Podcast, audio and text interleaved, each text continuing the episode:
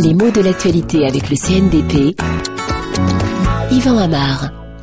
La France va-t-elle vendre ses avions au Brésil? Est-ce que le Rafale va équiper les Brésiliens? Voilà une question qu'on a beaucoup entendue ces dernières heures, ces derniers jours.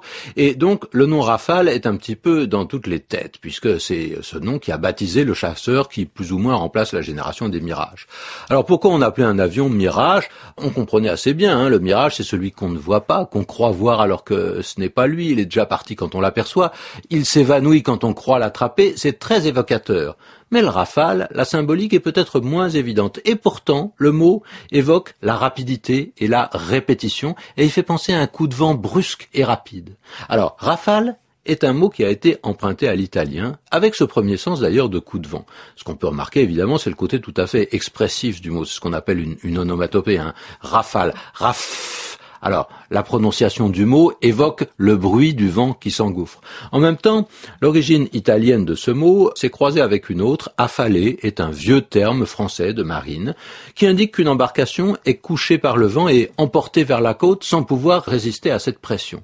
Donc, on voit que ce mot a hérité de plusieurs significations, la force, la vitesse et aussi l'idée d'une pression pratiquement irrésistible. Seulement, le mot de rafale a aujourd'hui d'autres significations qui nous ramènent à des images militaires et violentes. Hein. On parle par exemple de coups tirés en rafale pour parler, au départ, hein, c'est au début du XXe siècle qu'on entend l'expression, pour parler de coups de fusil très rapidement tirés à la suite les uns des autres. Une suite presque ininterrompue de coups de feu. Alors bien sûr, l'expression est devenue courante avec la modernisation de l'armement. Les mitraillettes, les pistolets mitrailleurs ne parlent qu'en rafale à tel point que on entend parfois parler du verbe rafaler. Il n'est pas encore dans les dictionnaires, il est familier, on l'utilise peut-être plus en Afrique qu'ailleurs d'ailleurs, mais quand on parle d'une voiture qui s'est fait rafaler, cela signifie qu'elle a essuyé une rafale de coups de feu. On emploie le verbe quel que soit le résultat, qu'il soit meurtrier ou pas. Hein. Et une voiture rafalée, c'est d'ailleurs plutôt celle qui montre les traces de cette rafale, cette ligne de trous qui témoigne des impacts de balles. Et de la même façon, on parlera d'un mur rafalé lorsqu'il est criblé d'impacts dont le dessin permet de reconstituer les salves qui l'ont touché.